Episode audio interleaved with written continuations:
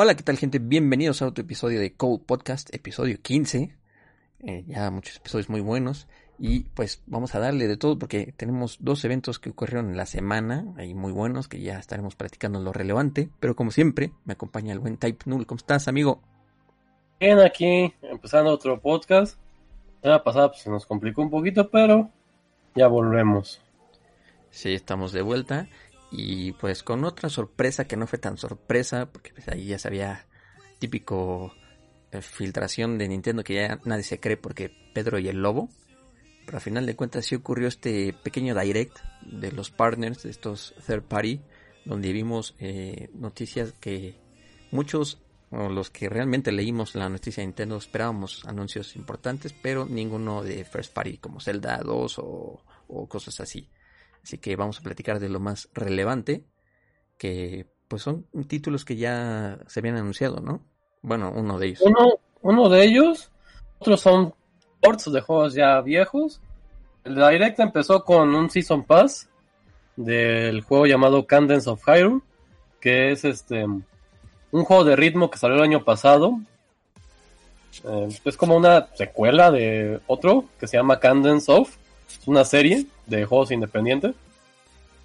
Y Así por alguna es. razón Nintendo se alió con estos personajes. Crearon pues basado en la IP de Zelda. Un juegazo, la verdad. eh, y al ser indie es un juego muy barato. Y pues nos dicen que va a salir este, en edición física. Pero también con nuevos DLCs. Creo que son tres, si no me equivoco. Que incluyen ahí- Todo el Season Pass, que son tres, sí. Incluye varios personajes. Me parece que trae como alrededor de 30 canciones nuevas. Que son ahí como, 32. como mixes de, de la saga de Cadence con lo de Zelda, ¿no? Sí es. nuevos personajes, el- personajes famosos de, de la saga, incluyendo eh, Shadow Link, el famoso Shadow Link, Impa, eh, Skull Kid, eh, de Majora's Mask, y también personajes ¿Hilda? de... Creo. eh, Creo que sí. Y personajes de la otra saga, que es del juego anterior, que es Crypt of the Necrodancer. Pero lo importante aquí es que va a salir físico, ¿no? Creo que mucha gente que tiene Switch le gusta traer ahí sus cartuchitos en el estuche. Ah, pues, por ejemplo, yo no lo he comprado digital porque yo estaba esperando que fuera físico. Y es que vale la pena y pues que ya lo apartaste, lo vas a tener o qué. Mira, sale en octubre 6 y ojalá sí lo podamos comprar cuando salga. Buenísimo y es importante mencionar para los que no sepan del título, es un juego cooperativo, entonces ahí jugarlo con los amigos se pone todavía mucho más fun. Y eso fue como la noticia con la que dieron inicio. Y después eh, Atlus, Atlus como que cerró el, el direct con una sorpresa que muchos fanáticos esperaban. Y otra sorpresa que muchos no se esperaban, que es un port y el, anuncio de un juego que esperábamos desde hace mucho, ¿no? Es un remake de Shin Megami Tensei Nocturne. O salió originalmente en PlayStation 2. Entonces está remakeado al parecer con el nuevo motor gráfico que hicieron para este Shin Megami Tensei 5. Este juego va a salir para PlayStation 4 y para Switch, pero Japón dijeron que para Play 4 también, pero aquí en América no han dicho también qué onda. lo normal, ¿no? Los juegos siguen saliendo para PlayStation en Japón, cuando acá ya se enfocan totalmente en la nueva generación, ¿no? Y es algo que pasa mucho en Japón, que siguen sacando juegos, pues también luego ya no venden tan bien. Así es, no pierden dinero ahí en, en lo físico.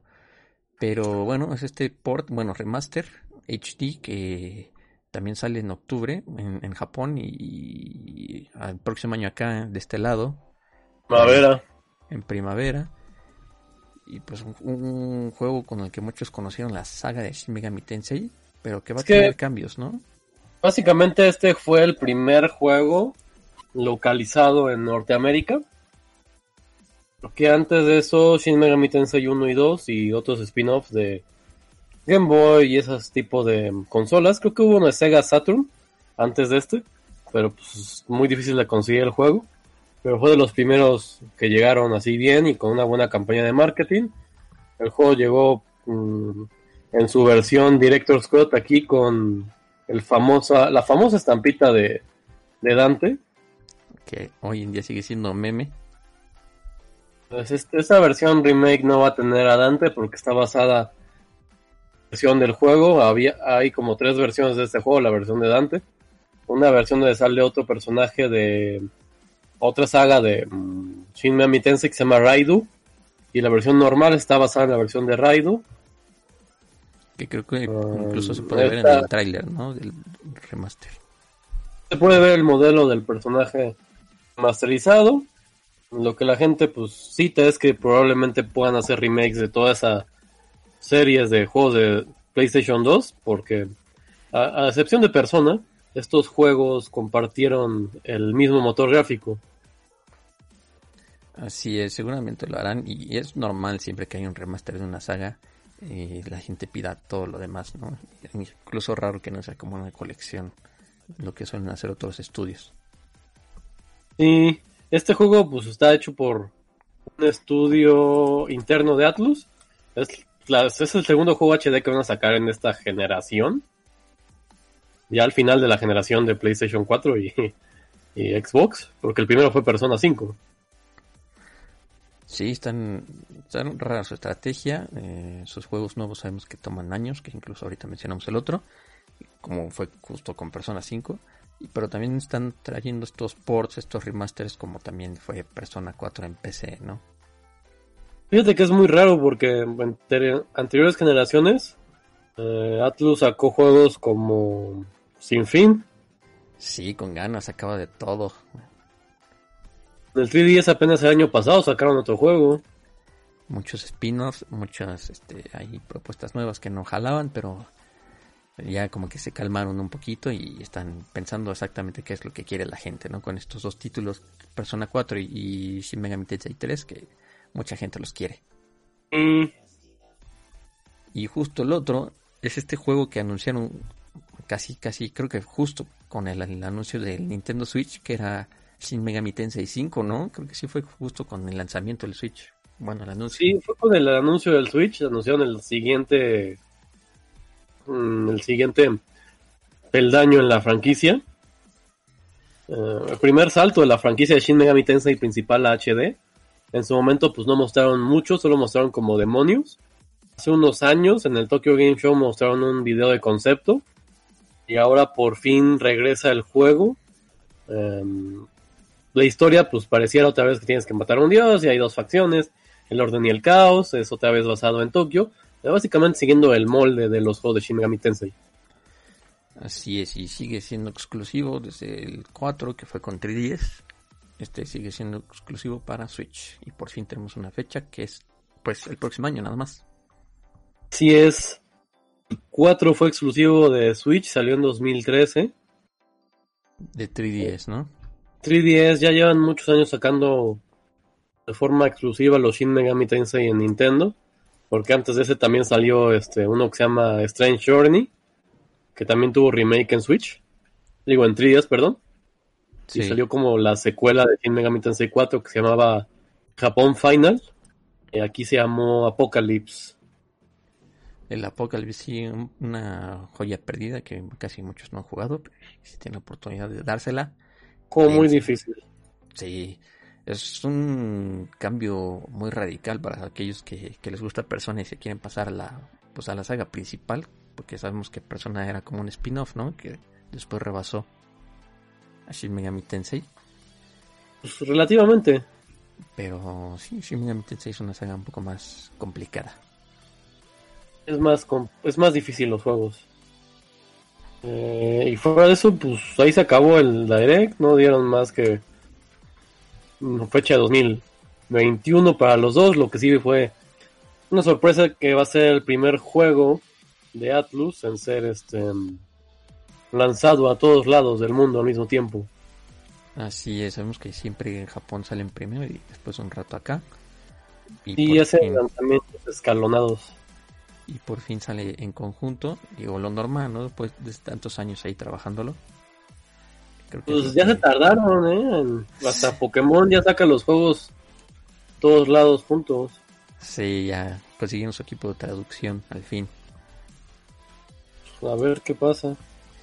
Y eso fue el, con el cierre, como dices. Y también hubo otro anuncio de un nuevo juego de Yuji Naka, el creador de Sonic. Que se llama Balan Wonderland. Que justo lo vemos y se ve como la onda de Sonic, ¿no? En el diseño de personajes. Y, se parece mucho a Sonic y se parece mucho a Night into, the Dream, into Dreams. Sí. Es un juego de Sega también, en la época donde lo hacían consolas. O salió una secuela para Wii pero pues Yuji Naga desde hace mucho tiempo que no hace un juego nuevo. El último que sacó fue, fue uno para Wii Wii U, pero que estuvo en el limbo del desarrollo un buen de tiempo, que se llamaba mm, Rodea. Rodea, Rodea de Sky Soldier. Dio para Wii, Wii U y 3DS. Sí, es súper perdido. Yo no lo ubico, pero, pero ahí está. Muchas joyas ahí escondidas en el Wii U, ¿no? En el Wii también. En el Wii. Pero nos presenta esta nueva propuesta de Balan Wonderland que sin duda ahí tendrá, digo, si sigue las historias originales de Sonic, ahí tendrá como unos giros ahí interesantes. Y aparte se ve muy bonito porque es diferente a lo que ellos estaban acostumbrados a hacer, es un plataformero totalmente en 3D tipo Mario 64, tipo eh, Banjo Kazooie. Se parece más a estilo Banjo Kazooie porque se ve que va a tener muchas mm, tonterías para coleccionar. Sí, justo ahora de moda, ¿no? Con justo todos estos ports que están haciendo de Spyro y Crash y todas esas cosillas. Ajá. Un momento para que llegue esta nueva entrega, pero eso fue el mini direct de Partners, bueno, lo más relevante. Y en la semana también hubo, bueno, justo hoy hubo un evento de Xbox, el Game Showcase, donde por fin nos mostraron títulos que van a salir en la consola. Incluyendo Balan Wonderland, que va a salir en todas las consolas de esta generación en la próxima. Que va a salir en todas las consolas. Pero empezamos con lo que tanto anunciaron, ¿no? Halo Infinite, esta nueva saga de Halo. Que yo la verdad estoy bien perdido con Halo porque nunca he jugado uno. Sacrilegio para muchos, pero cuéntame tú qué, qué te pareció Halo. Infinite. Pues mira, se ve muy parecido. Ah, estamos viendo pues el inicio de la misión, yo creo que la primera misión. Tampoco se ven cosas así como que super ultra locas. Tiene nuevos añadidos, el personaje de Master Chief. Tiene un grappling hook para agarrarse y saltar y las cosas esas. El juego se ve bastante fluido. Mm, el problema que yo veo es que tienen que ser desarrollado para múltiples consolas. Porque ahora sí es como un juego de PC, ¿no? Porque el Series X ya dijo, y esto se va a notar en casi todos los juegos, porque ya dijeron que por lo menos uno o dos años no va a tener exclusivos el Series X. Entonces, a diferencia de PlayStation 4 que oficialmente ya abandonaron el desarrollo de, de todos los juegos de PlayStation ah, para pasarse al 5, Aquí van a tener que hacer como juegos modulares. Entonces también Halo Infinite van a, va a tener historia, pero van a ser como estilo Destiny. Que nunca he jugado Destiny, pero lo que entiendo es que va evolucionando y tiene como campañas agregadas. Es algo así como un Entonces, ¿no? Tiene su historia, pero enfocada totalmente a eventos, con, en online, con party, etcétera si bien Halo va a tener historia single player, um, la van a ir expandiendo. Quieren que sea un juego de plataforma. O sea, como que um, quieren que dure, según ellos, quieren que dure 10 años el juego. Pero es algo que dijo también los de Destiny, pero pues, sacaron a los pocos tiempos una secuela. Entonces dudo mucho que... Y también lo mismo que dijeron con Overwatch, querían que durara muchos años, pero pues ya anunciaron el 2. Sí, así es. Al final te limita o la consola o el motor gráfico, ¿no? Sí, aparte, pues mm, yo creo que los desarrolladores también tienen ideas que no pueden funcionar con ese juego en específico, porque tendrían que meter más desarrollo. Sí, totalmente, y es mejor presentar cosas nuevas que pesen menos que tener un juego que termine pesando 500 gigas. Pero aparte, dime, es más caro como más caro como seguir manteniendo el mismo juego pasarse a otro desarrollo. Sí.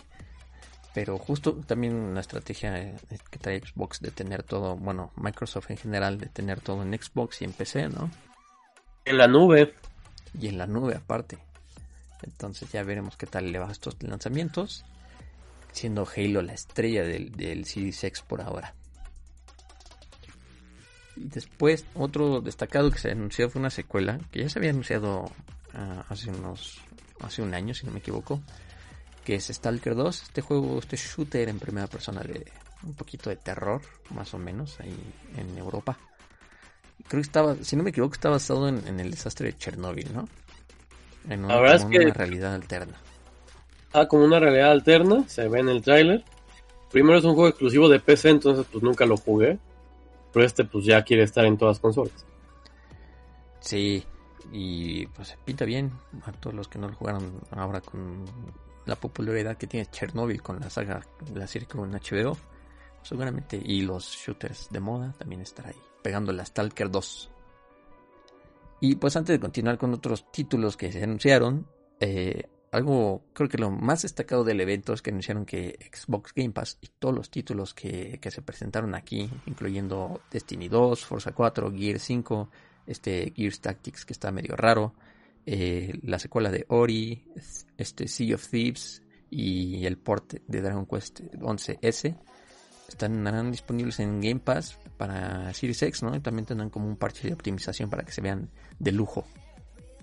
Y se supone que estos juegos, bueno, lo que dijeron en la conferencia, es que cuando te compras tu Series X va a ser compatible con todos los juegos de, de Xbox One y que a la mayoría los van a como optimizar para que se vean mucho mejor. Incluso también dijeron que los juegos que vayan a ser como de siguiente generación, pero que también vayan a salir en esta, vas a poder hacer algo que se llama Smart Delivery. Que es como el crossplay, ¿no? Que es el crossplay compras el juego en Xbox One y cuando ya tengas Series X lo puedes radiar de forma gratuita. Eso es muy bueno y la verdad es que tener eh, Game Pass de lanzamiento con todos los juegos que si, son frecuentes en el podcast, saben que hay juegos muy buenos en, Game Pass. Y si no tenías un Xbox One, como es mi caso, tener Series X, a lo mejor no de lanzamiento, pero si cuando haya un título ahí que te llame la atención, vas a tener un chorro de juegos buenos ahí que, puedes jugar. Por ejemplo, decían que Ori en el Series X iba a correr a 120 frames por segundo y cosas así. Los rumores que ya nos tocará comprobar en nuestra televisión. eso dijo según. Eso dicen, pero la realidad es que si no tienes una pantalla o un monitor hecho para eso, ni lo disfrutas, la verdad. No, no se ve. Pero creo que la noticia más buena, Game Pass, es una buena propuesta. Eh, a diferencia, como dices, no hay exclusivas. Entonces, es la, apuesta de, Xbox. Y otro juego ahí que, el típico juego que mucha gente relaciona con Zelda, es este Everwild, que es el nuevo título de Rare. Que pues, se ve bonito, ¿no? Sí, se ve, se ve coqueto, se ve interesante. Rare, la verdad, Rare hace unos años que solo se dedica a actualizar Sea of Thieves. Sí. Entonces, no sé si. No sé si este juego vaya a ser single player o multiplayer. O Sea of Thieves. Ah, Thieves es multijugador, sí. Este no sabemos, ¿no? Todavía no se sabe. No, no, no tenemos mucho. Eh, se había anunciado en el 2019 que estaban trabajando en ello, pero hasta ahora que tuvimos fue otro tráiler y ya. No, no sabemos muy bien si sigan pudiendo hacer juegos este de desde primera persona, así de multiplayer, de, sin multiplayer, perdón. Sea of Thieves, pues yo creo que les ha ido muy bien con el juego, han vendido millones de copias en Xbox y apenas que salió en, en Steam también vendieron dos millones de copias creo en la primera semana o las primeras dos semanas. Sí, le fue bien, mucha gente también. yo creo que para ellos fue un, creo que fue un hitazo para ellos, pero pues eres como un cascarón de lo que fue. Sí, estas propuestas, eh, esta presentación de, diseño de personajes, las criaturas eh, fantásticas que presentan, te venden la idea del juego a pesar de que pues no entiendes mucho ahí con los rituales que están haciendo en el tráiler, te dan ganas de, de, conocer más, ¿no? Sí, se ve interesante. Hay que ver si pueden sacar adelante el juego. Que seguramente sí, al ser uno de los de los lanzamientos destacados de la de la siguiente generación. Y otro título que pues ya esperábamos de hace tiempo, ¿no? Y ya llevan anunciándolo. Es este un juego de terror. Ya teníamos rato que, que creo que también lo mencionamos aquí en el podcast que no teníamos juegos de terror buenos y nos presentan The Medium que será el lanzamiento, ¿no? Pues no, creo que no vi fecha. Lo que sí es que este juego, básicamente, creo que ya lo habían anunciado anteriormente en el anterior showcase de Xbox que hablamos hace unos meses. Y el juego, cosas interesantes que tiene es que Akira Yamaoka es el compositor. La música Akira Yamaoka es muy famoso por la franquicia de Silent Hill. Mm, también tuvo un concierto una vez en México. Y los Sí, fue muy buen concierto. Los desarrolladores ya han hecho cosas de terror. Ellos hicieron Layers of Fear, que es básicamente como un simulador de pasillo. Sí. E hicieron este, la de Blair Witch, que también es un simulador de pasillo. y nos presentan este nuevo título que está cool. Esta idea de, como dos mundos al mismo tiempo, ¿no? De que es un medium o algo así. Bueno, el juego se llama medium. Tú eres una medium y puedes navegar entre dos mundos.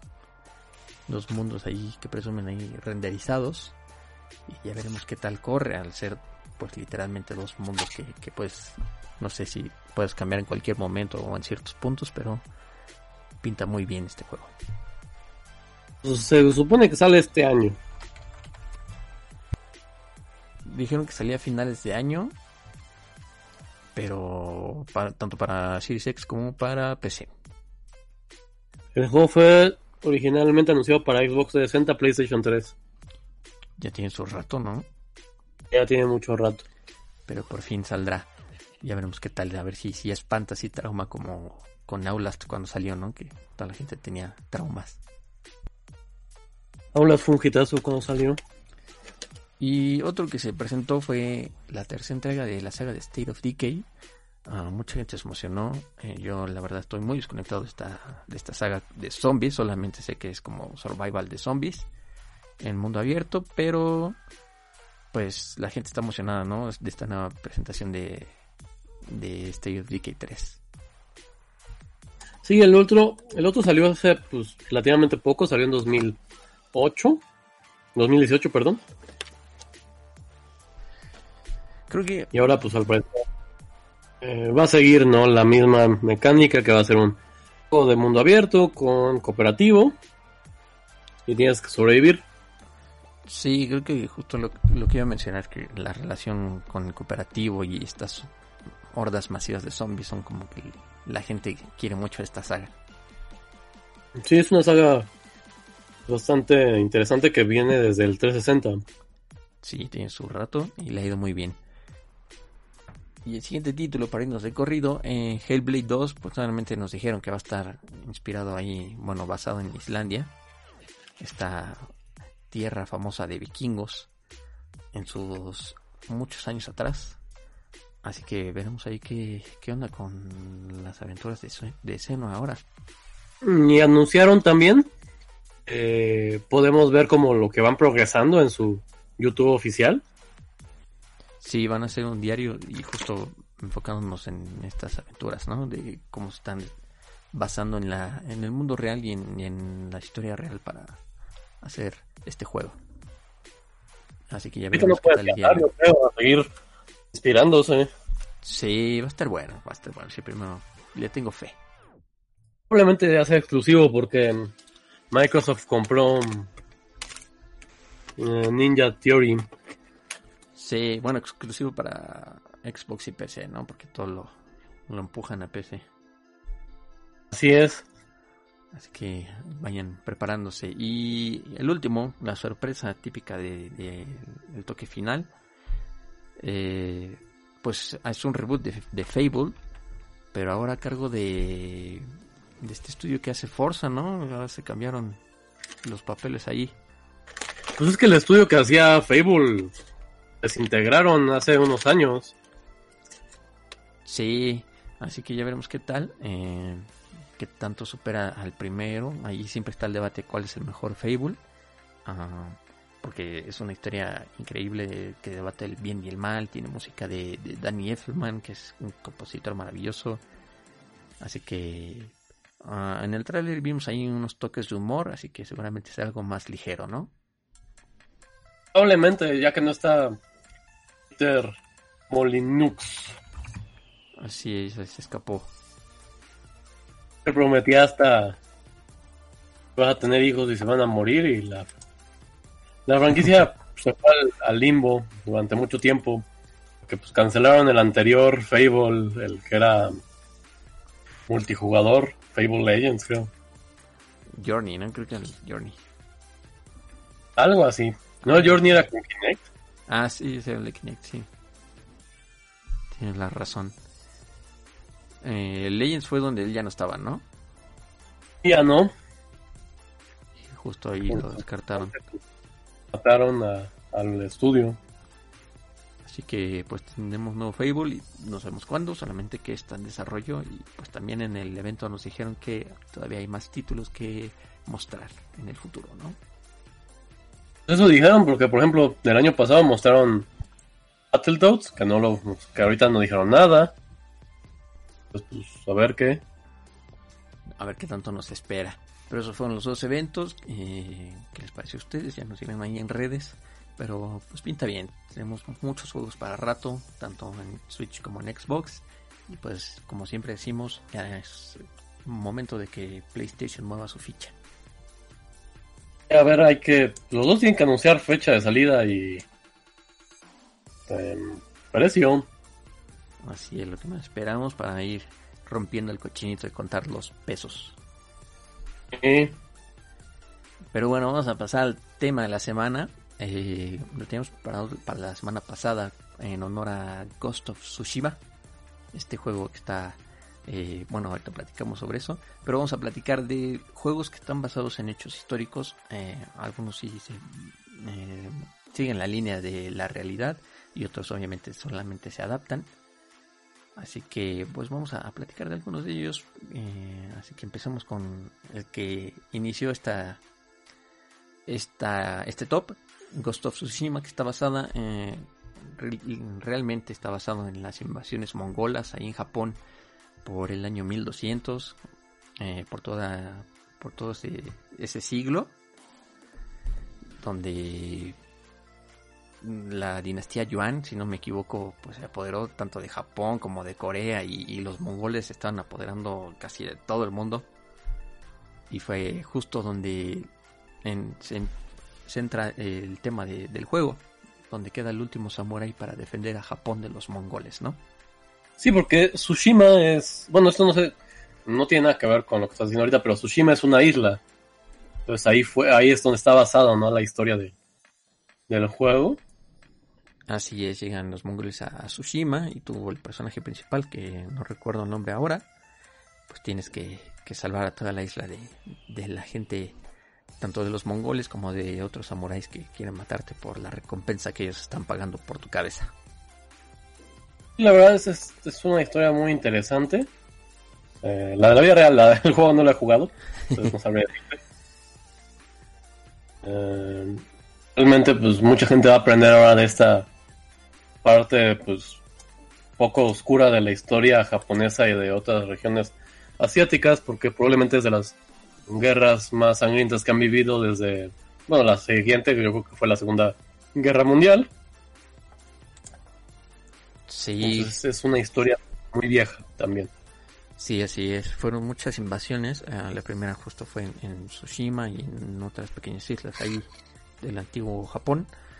Eh, y por muchos años más invadieron y, tratan de invadir más territorios así que si les interesa la historia o la historia de, ahí de conflictos y guerras esta de los mongoles es muy buena y justo ahí con Tsushima podemos conocer un poquito no y es El siguiente juego, eh, yo platicaba que hay muchos, infinitos juegos de, basados en la Segunda Guerra Mundial, pero hay muy pocos basados en la Primera, y creo que esos ah, son muy buenos, se, se, pueden contar con la mano, y uno de ellos es Valiant Hearts, este juego de Ubisoft que, a diferencia de otros juegos de guerra, eh, toma un, un rol más como de de aventura, no tanto de acción, de analizar, de este título de del estudio que hizo Rayman Origins y Child of Light, que no sé si tú lo jugaste. Uh, no, no lo he jugado, lo quiero conseguir para Nintendo Switch. Puedo contar un poco de la Primera Guerra Mundial. Es un tema que a mí me gusta mucho estudiar, las guerras, entonces te puedo contar, no mucho porque nos extenderíamos bastante. La Primera Guerra Mundial inició en 1914, o cuatro años, terminó en 1918. eh, fue un conflicto que empezó, empezó unos años antes y básicamente fue porque Países Bajos se juntaron y crearon lo que ahora conocemos como Alemania.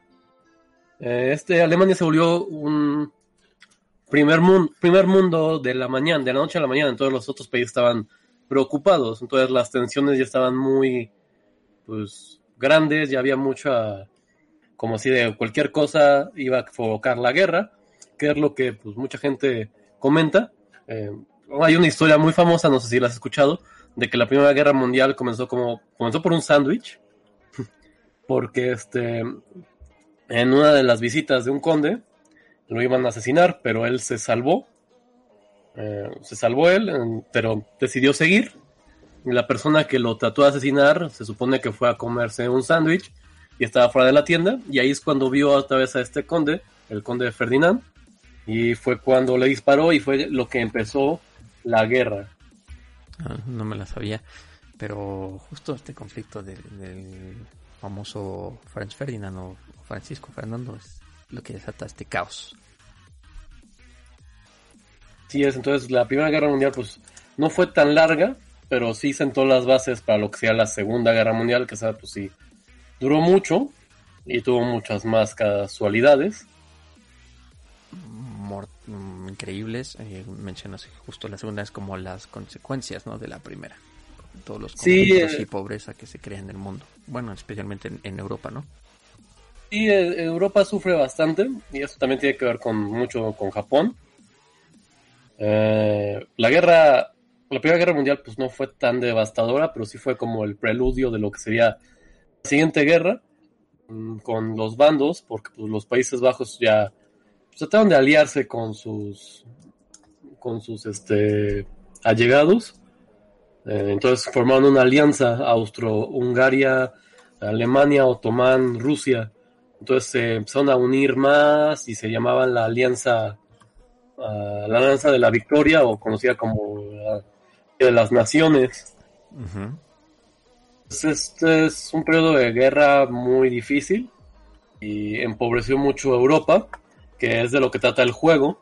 Valiant Hearts es, eh, según yo, es de conseguir recursos uh -huh. por la guerra. Así es, eh, Valiant Hearts está justo eh, basado en, en, el inicio de la Primera Guerra.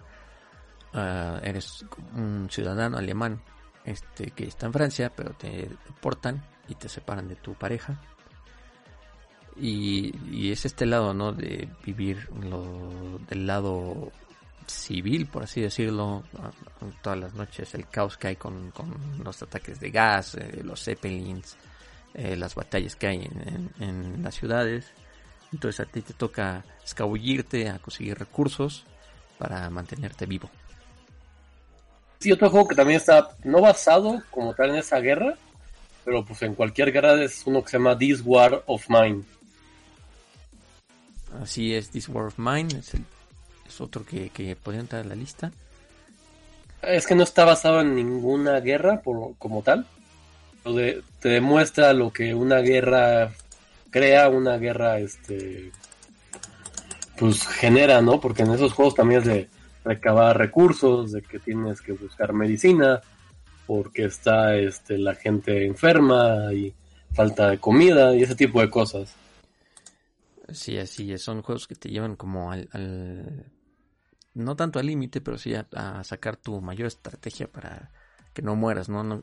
para que no salgas y, un francotirador te dispare o para que no te ataque los ataques de gas de los Zeppelins o que no te ataque ahí uno de los perros. Usaban muchos perros en la Primera Guerra para rastrear ahí a los escondidos, para que no te atacara un perro tampoco. Y estos juegos son interesantes porque, diferencia de Call of Duty, este, Battlefield, el otro, de, el otro era Modern Hero, ¿no? ¿Cómo era que era? ¿De Call of Duty? Es que había otros juegos de guerra que era Medal of Honor, perdón. Los Medal of Honor, sí. Estos juegos te ponen en la piel del soldado, te ponen en la piel de la persona que va y dispara y todo. Pero estos juegos de Valiant Hearts, The Great War o This War of Mine, pues te ponen en los zapatos de gente normal, común, y son cosas que normalmente no vemos en, en juegos AAA, porque pues, sería algo muy depresivo para jugar, ¿no? Siempre te ponen como el héroe, como el americano que va a salvar a las personas. Totalmente, es otra visión un, un poquito más eh, realista, porque también sabemos que las guerras en los juegos no son como en la realidad. Pero, pero es esta perspectiva del lado civil, el lado mortal, si le podemos decir, exagerándolo un poquito, ¿no? Así es, y sobre todo, como tú dijiste, los juegos normalmente están basados en la Segunda Guerra Mundial. Con Hitler, con nazis, con Sí, siempre hay que atacar, o en las nuevas, ¿no? Bueno, las más recientes, ahí en, Irak y cosas así. De hecho, hay un juego que cancelaron. No puedo entrar a esta lista porque no salió. se llama 15 Days in Felucia. O así se llama, Felucia. Felucia Battle. Que básicamente fue una batalla que salió en 2000 que duró unos meses en 2004. Eh, fue una operación en Irak entre el gobierno americano y el gobierno este, británico y también el, gobierno iraquí para derrotar como fuerzas de conflicto y esas cosas. Iba a haber un videojuego, pero lo cancelaron. Oh. Cancelaron porque la gente se llama Six Days in Fallujah. Cancelaron porque pues, es un, una batalla más reciente pues como que familiares y más personas dijeron que no, la verdad no querían eso, ¿no? Sí, claro, todavía hay, gente que está de luto por el poco tiempo, ¿no? Que ha pasado. Entonces se canceló y pues nunca llegó. Pues ojalá algún día lo hagan. Eh, la verdad que conocer a la historia a través de maneras dinámicas como los juegos es muy, muy interesante. Así es. Y el siguiente, eh, esto ya lo hemos mencionado cuando platicamos de, de Eleanor en un podcast anterior. Eh, que está um, la mayoría de los de los casos que hay en el juego están basados en, en los años 40, 50 de, de Nueva York, porque por la crisis eh, financiera que hubo en el estado, bueno, en todos Estados Unidos, había mucho crimen, ¿no? Había mucho, la gente está eh, podemos decirle, deprimida, estaba, frustrada con toda la falta de trabajo, con la mafia atacando, apañándose todo, extorsionando. Entonces la gente pues veía la salida errónea, ¿no? Que es cometer crímenes muy locos que incluso podemos ver en el juego, ¿no? Claro, esto pues nos lleva a la Segunda Guerra Mundial otra vez, porque el protagonista del juego es un veterano retirado de la Segunda Guerra Mundial, que regresa. Eh, Eleanor, como dices, tiene casos muy locos, pero tiene también un... o sea, se supone que tú en el juego descubres quién mató a la Black Dahlia. Eh, la Black Dahlia realmente es el sobrenombre que le pusieron a Elizabeth Short, que fue una persona que encontraron pues muerta y se volvió totalmente famoso el caso por la forma tan gráfica y tan mutilada que, salió. Le llamaron la Black Dahlia porque en ese entonces salió una película em, llamada The Blue Dahlia. Entonces, como que hicieron la conexión. El macho. Porque la película trataba también de un este trataba de un asesinato.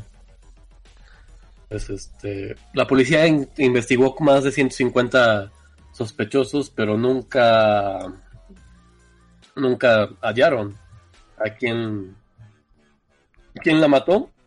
Murió muy joven esta persona, murió a los 22 años.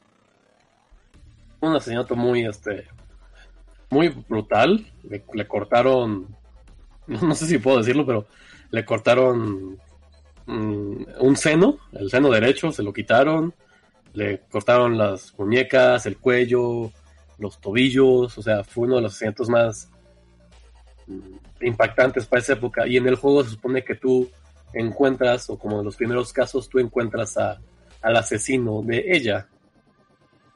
Así es, es como el punto de partida justo como para adentrarte en, la época, ¿no? Y en, la crisis, que, bueno, en todo el contexto que estaba pasando en, en Estados Unidos. Sí, no, muy, muy complicado.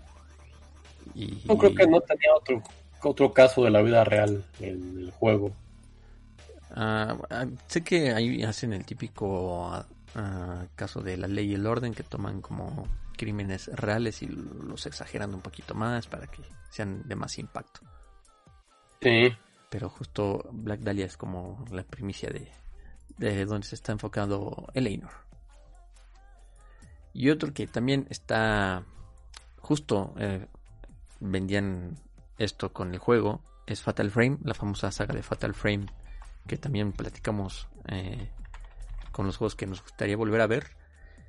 Eh, o Project Zero para los que están ahí en, Europa. el primer juego de Fatal Frame en la caja decía basado en una historia real. No sé si tú te acuerdas, en la versión de Xbox. Oh, no. Eh, te lo vendían así, realmente decía basado en una historia real. era la típica historia donde tú ibas a una mansión embrujada y conocías eh, todo lo que pasó ahí, todos los asesinatos y rituales que desencadenaron esta maldición que vieron en el inframundo. Y pues aunque en realidad no existe esta mansión, sí está basado en, las leyendas urbanas y, e historias de fantasmas que están en Japón desde hace miles de años. Que... Sí, es, hay muchas este, leyendas. Así es hay otros juegos también basados en este tipo de cosas, ¿no? Como Yokai Watch. Eh, porque también vemos, aquí vemos sobre todo fantasmas. Este juego pues está inspirado mucho por Yuon, eh, que se llamaría La Maldición. Está basado mucho por también el Aro, los juegos de Fatal Frame. Como se conoce allá.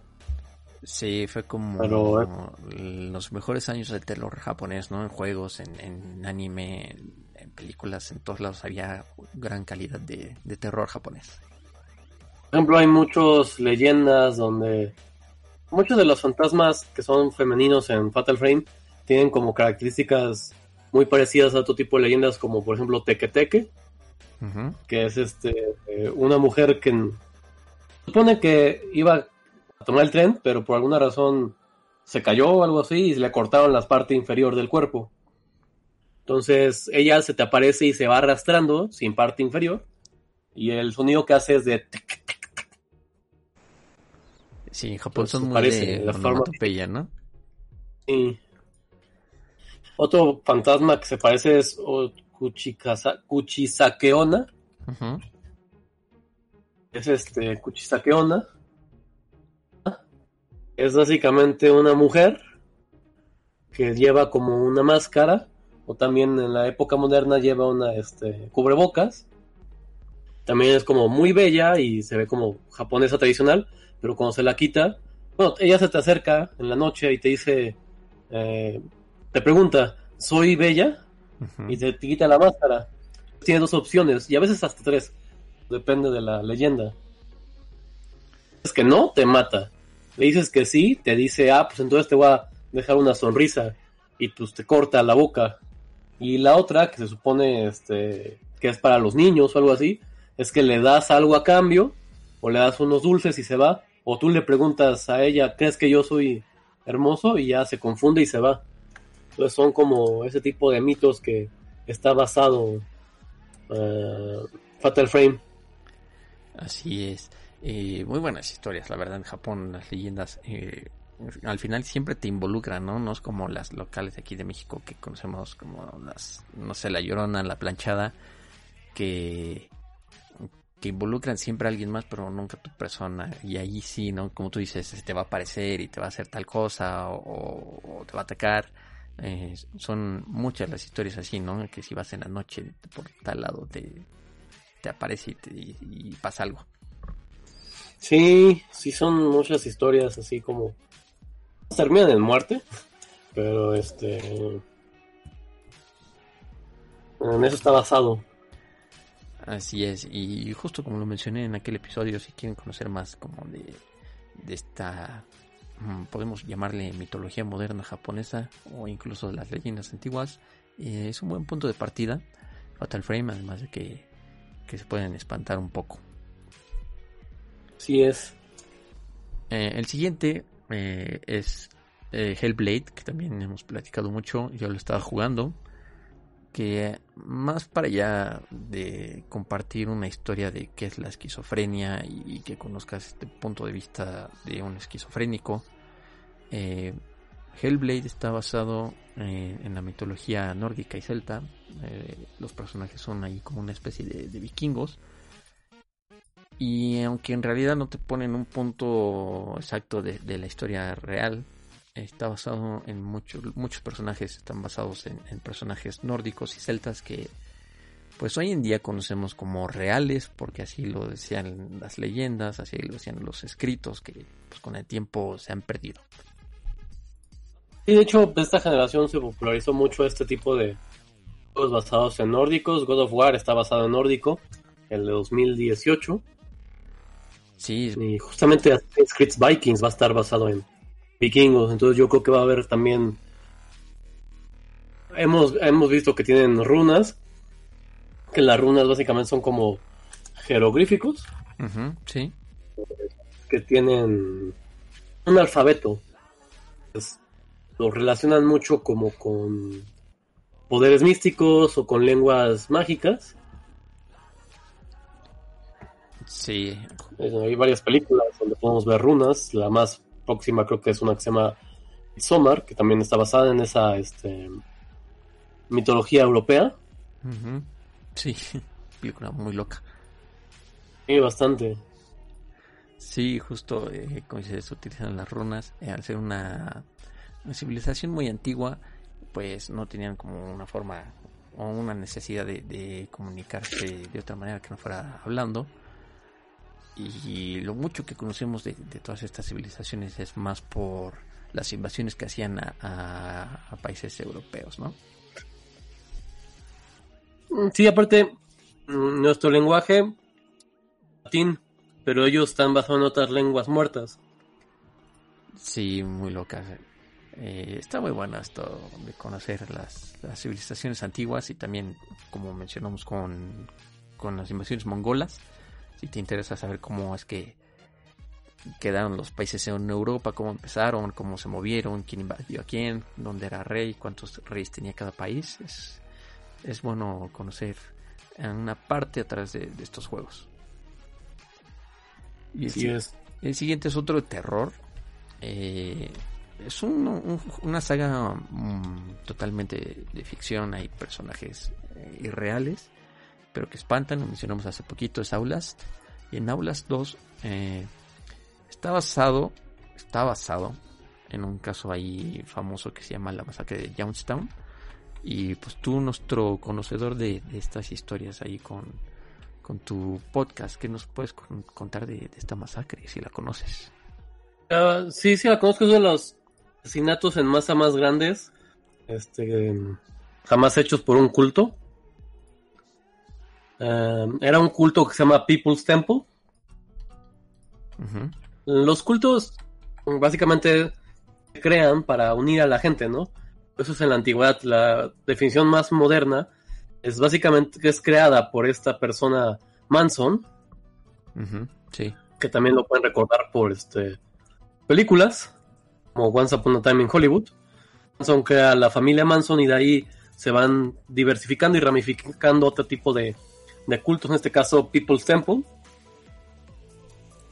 Aquí se le conoce como masacre por la cantidad de gente que murió, eh, pero realmente no masacraron ellos a nadie.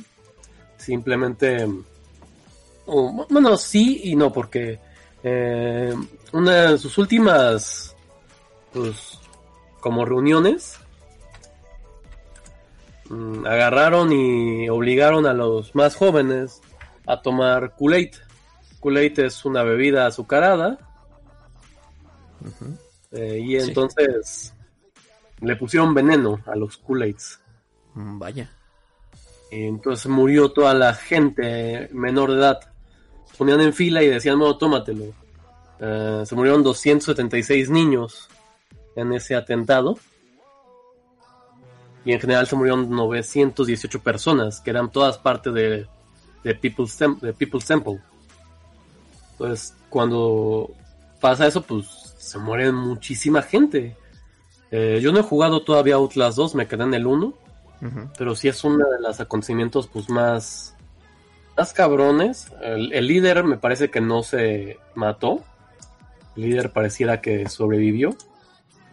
Eh, después de eso pues ya la gente responsable de los que sobrevivieron eso fueron encarcelados. Mm, al parecer después sí murió el líder que se llamaba James Warren sí quedó todavía gente. Eran este parte de ellos y se considera que pues, este incidente es el peor incidente, o sea, donde más gente ha muerto. Y la única tragedia estadounidense que lo ha llegado a comparar a la cantidad de gente muerta es la del 9-11, de los ataques terroristas contra las Torres Gemelas. Sí, es un caso muy famoso eh, localmente. Eh, creo que si preguntas a cualquiera en Estados Unidos, eh, está conoce la historia. indagar mucho en lo que es un culto y las ideas que tienen es, algo un tema un poco complicado porque mm, pues, cada culto tiene sus, sus diferentes ideales, ¿no? Hay cultos para todo en realidad. pero justo eh, se basa el juego en este tipo de, situación. Eh, al igual que en el 1, eres un periodista que, quiere investigar qué está pasando en una, en una región donde, en Arizona, si no me equivoco, donde una, una joven, una chica joven estaba embarazada, fue asesinada de una manera misteriosa y vas a investigar qué onda y es donde ocurre el caos que ya conocemos de Aulas Tuno y vas conociendo ahí van relacionando un poquito lo que es el culto y todo lo demás. Obviamente eh, llevándolo al límite con, los monstruos y el anticristo y todo esto no claro porque muchos de estos cultos tienen mucho que ver muchas conocimientos religiosas. Eh, muchos cultos prometen vida eterna prometen reencarnaciones cambio de dinero, a cambio de matanzas. Entonces esta masacre pues es también... Eh, yo no sé si el juego lo dice, pero pues tal vez tiene que ver con las vibras malas o negativas que se quedó de pues, tanta muerte. Sí, sí, está... Es un tema y, curioso eh, conocer el vínculo que tiene eh, no tanto la religión, sino la creencia con lo que pasa después de, la muerte, ¿no? Porque también eh, mucha gente dice que cuando alguien muere, pues como que se queda ahí el espíritu o se queda ahí como la energía. Entonces, eh, pues mucha gente dice que se quedó la mala vibra en esos lugares. De hecho, no lo recomiendo, pero también están las cintas eh, de qué pasó. O sea, hay grabaciones de, de, en audio de lo que pasó en ese momento en la masacre eso ya sería el, extremo, ¿no? Saber exactamente qué fue lo que pasó con, el audio. Está en YouTube, lo puedes escuchar si quieres, pero no es algo bonito de escuchar ni de... Curiosidad, ya si quieren saber de historia oscura, eh, pues pueden conocerlo en YouTube y, justo como platicamos con estos títulos de terror, es lo que también pueden escuchar en Tribunal de la Medianoche. ¿No es así, mi querido amigo? Sí es, solo que yo no trato tanto de asesinatos, los voy rotando porque también hablar mucho de asesinatos cansa mucho la mente. Te vas a volver el Joker. Te voy a volver el bromas. Y para terminar la lista, eh, dejando un poquito de lado la acción y, el terror o los crímenes locos, eh, es un juego más japonés, un juego más animado de fantasía, es Eternal Sonata, un juego que fue muy famoso pero que no muchos eh, tienen idea de que está basado en Chopin, ¿no? El compositor Frédéric Chopin. Así es. El juego tiene música de Chopin. Eh, eh, Chopin, Frédéric Chopin murió a los 29 años de tuberculosis. Realmente tuvo una vida muy corta. Eh, escribió 19 sonatas. Es que tocaba, básicamente tocaba el piano, pero pues era un genio como los que no hay mucho. Era un, en el piano se le conoce a ese tipo de gente como virtuoso. Eh, en ese entonces, pues la tuberculosis en nuestros días es una de curar. Así es, y por eh, el fácil contagio fue como, epidemias, había epidemias, ¿no? En todo el mundo. Sí. Incluso por ahí hay un juego que, que no voy a mencionar porque spoiler, pero involucra esto, ¿no? Sí es. Y justo eh, el juego está basado en, un último sueño que tiene Chopin. Y está. crean como un mundo donde pues Chopin vive sus últimas horas. Y, y entonces podemos ver cómo relacionan su música, su vida. Y, y como es una fantasía todo esto, ¿no? Como la increíble música de, Chopin puede hacer un, mundo. Y es. Tanto como el lado bueno, que es la luz, el lado malo, la oscuridad. Entonces ahí, ahí vas conociendo un mundo ahí interesante. Eh, este juego salió hace poquito, bueno, ya no tanto hace poquito, pero la generación eh, pasada. Así que todavía, todavía se puede conseguir, ¿no? Sí, recordamos que Chopin sufrió mucho en su vida, sufrió más en su muerte, y sus últimas palabras fueron, ahora mi agonía por fin se acaba, no más. No más. es un juego muy contestante porque es muy bonito, les da homenaje a tal vez un sueño que le, diera, le diera ¿no? a Chopin sus paz en sus últimos momentos. Así es, este juego es como Action RPG, podemos decirle. Así es. Ah, a lo mejor no se les viene a la mente cómo sería el diseño si no están relacionados, pero realmente vemos personajes con estilo de anime, eh, en increíbles mundos ahí típicos al estilo de Final Fantasy. y pues la verdad es, es un juego muy raro de explicar. único. sí, totalmente único. Eh, se llama Eternal Sonata en América, pero en Japón sí se llama Trusty Bell Chopin Stream, o sea, directo al grano.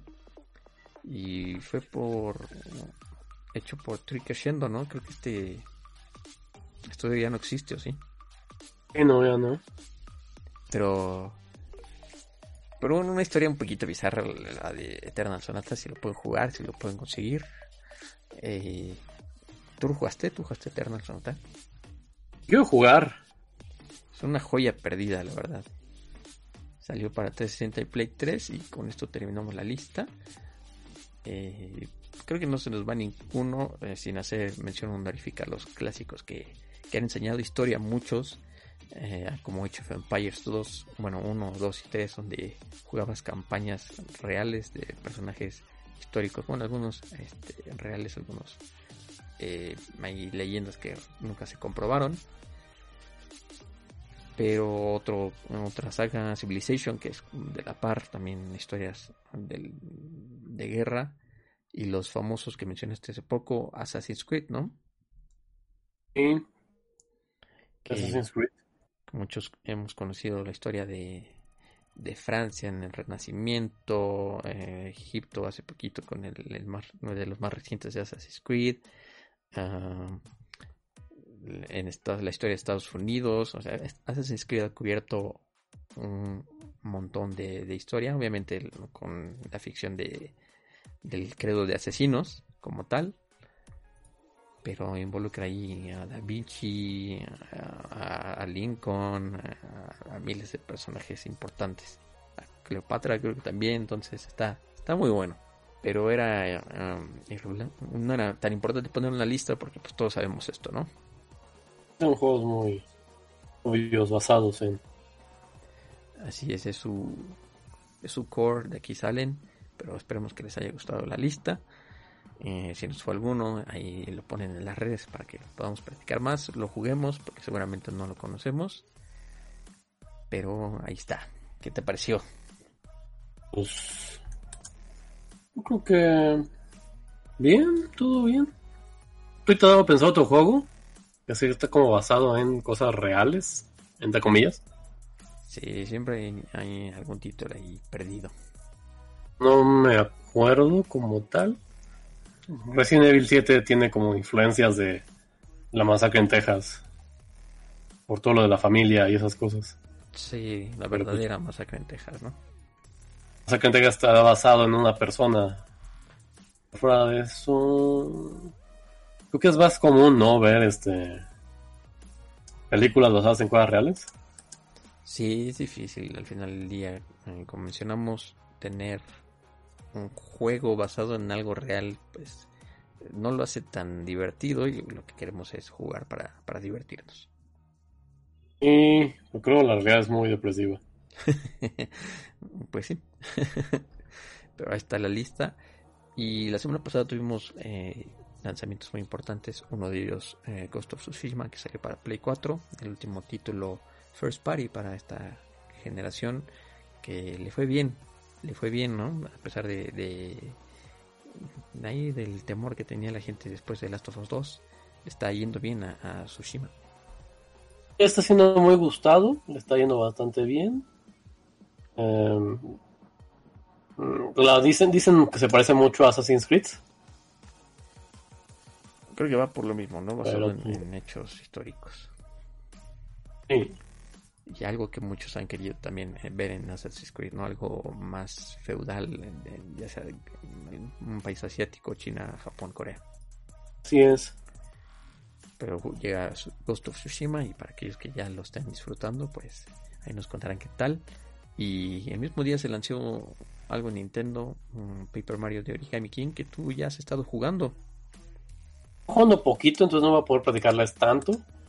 Pero pues, básicamente es un nuevo juego de Paper Mario. Pero otra vez cambiaron el sistema de combate. Y ya se ha vuelto una tradición desde Super Paper Mario. Ya que en em, Super Paper Mario pues, era un juego más de plataformas. Y este Paper Mario Color Splash para Wii U era un juego como. Igual usaba. Bueno, Paper Mario Sticker Star en 3DS usaba ahora sí que lo que se llaman stickers o pegatinas eh, donde sean como movimientos consumibles. En Paper Mario Color Splash se usaba pues, un sistema como de tarjetas. Sí. Donde usabas como el Gamepad del Wii U, las mandabas a la tele. ¿Y aquí qué, nos presentan en Origami King? Aquí en Origami King es básicamente. Um, ¿Cómo se llama? un sistema como más de puzzles, donde si tienes ataque con martillo y, y botas, o con los pies más bien, pero tienes como que alinear a tus enemigos, tienes como que mm, mover, el escenario es un círculo, y tus enemigos están en varias dimensiones y tienes que acomodarlos. Y cuando llegas a jefes, el primer jefe por lo menos, más o menos como un laberinto, y tienes como que ir resolviendo el camino para que Mario siga avanzando. Entonces ya no es un RPG, sigue teniendo elementos de Paper Mario, el, ¿cómo se llama? El timing con el que tienes que hacer los movimientos. El juego es muy chistoso, está muy bien traducido. Creo que era algo de las anteriores versiones del juego, que ya le tiraban mucho más a la comedia que antes. Entonces de eso se trata ya ahora Super Mario. La mecánica nueva de este juego, en el anterior juego la mecánica era el color, de devolverle el color a las cosas. En esta es de poner el papel maché. Eh, el papel maché es algo que el mundo como que de repente le falta un pedazo de, de piso, ¿no? Entonces, si, le pasa, si algo le falta un pedazo de piso, echas papel maché y ahí ya se completa el piso, entonces ya puedes pasar por ahí. Ok. Em, también tienes un uso de monedas. Las monedas aquí no solo es para comprar ítems, sino para comprar más tiempo. En las batallas tienes como cierto tiempo. Entonces, si no atacas en el tiempo determinado, pues se te acaba mm, la configuración, ¿no? Y se queda como, pues lo dejaste ahí el, el círculo. Ok, ok. Como tiene de todo, ¿no? El Origami King. Sí, muchas cosas. También regresan como los compañeros, pero no regresan totalmente. Eh, en los primeros dos Paper Mario tenías compañeros que te daban algún tipo de habilidad, ¿no? Pero en este caso no los controlas, simplemente te acompañan en ciertas partes del juego y luego se van y luego regresan, ¿no? Sí. Ok. Es, es... Siempre he querido eh, jugar todos los Paper Mario justo por todo lo, diferentes que son, porque a pesar de que cada uno es muy diferente, se siente la esencia, ¿no? De, de la saga de Paper Mario. Mira, mucha gente te dirá que no, que la esencia es el RPG. Por lo menos yo siento que pues, la esencia es ver qué se puede hacer en un mundo de papel. Eh, digo, sí, a mí me gustaban mucho los originales. Los primeros dos me gustan bastante. Super Paper Mario pues, tiene mucha historia. En vez de juego, se parece más a un juego de Mario Bros. normal. Porque es básicamente en 2D. Ujú. Es más de eso que, que lo demás. Si ya este, estos juegos regresaron a los turnos, pero sin cosas de experiencia, ¿no? No tienes experiencia, no tienes niveles. Es, sí puedes mejorar tu vida, pero de otras formas. O sea, la idea de cambiar es lo que hace a Paper Mario al final de cuentas. Ya muchas veces ha cambiado, este... Tiene cosas muy chuscas, tiene chistes muy raros. Bueno, eh, la, no sé si también lo juegas en inglés o en español. Sí, en inglés, en inglés. No sé cómo el humor que está teniendo tanto Nintendo con como las traducciones que hace el Treehouse en español, francés. Eh, está metiendo mucho humor, ¿no? A todo. Sí, como que lo hacen muy divertido. Animal Crossing también peca de esto, que tiene mucho este humor. Sí, también lo Pero no es, no es malo, es, es divertido. Sí, es el humor simplón, eh, pero eh, divertido. También lo vimos en, en, en el último Zelda, en el... Ah, se fue el nombre, A Link to the Past. Awakening. Awakening, perdón, sí, Link's Awakening. Eh, le está metiendo mucho este humor. Entonces es bueno porque es este tipo de humor para todos, ¿no? Es un humor muy limpio. Y, y- y en todos los idiomas también. Ahí las adaptaciones Juega mucho con las buenas. palabras. y Sí, totalmente. es que si lo juegas en inglés tienes que tener un entendimiento pues un poco más avanzado del inglés. Porque hay juegos de palabras constantemente. También en español hay juegos de palabras que no se entenderían en otro idioma. Sí, le echan coco en, Incluso- en todas las versiones. Incluso cambiándoles por completo los nombres a los personajes, ¿no? Sí, para no perder este chiste o el concepto, ¿no? Por ejemplo, Bladders en Animal Crossing en español se llama es Sócrates, perdón. Sí, Así cambia, ¿no? sí, sí están buenas, la verdad. Entonces, eh, sea como les guste jugar el, el juego, en cualquier idioma lo van a disfrutar. Pues cuando éramos chavos, niños, no, no había Sí, todo era en castellano, ¿no? castellano o todo era este En inglés o en japonés. Ya si tenías PlayStation también era en japonés. sí es Pero bueno, es lo que has estado jugando nada más. solo eso, no tengo tiempo de nada más. Así ya nos están explotando al Type Null, amigos. Hay que, hay que liberarlo. De mi parte, pues me estoy echando todavía el, el Sword Art, el Alicization Lycoris. Está basado en el último arco de la saga, Alicization. spoilers, sin spoilers, porque yo no he visto esa parte de la temporada. Eh, no he avanzado mucho. Eh, si puedo comparar en qué parte del capítulo voy, yo creo que voy como en el capítulo 6, 7 ahí del anime.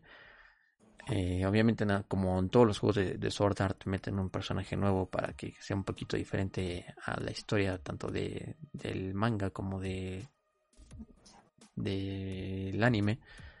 Pero fuera de eso, eh, después de Fatal Bullet, que fue como el mejor juego de SAO para muchos, Alicization es un juego malo, amigo. Ambos. Es un juego, eh, lo estoy jugando en PC, por lo que el primer problema típico de PC es la optimización. Tiene muchos, mucha pérdida de frames, eh, hay muchos bugs, por ejemplo hay un bug donde si te sientas ya no te puedes parar hasta que reinicies el juego.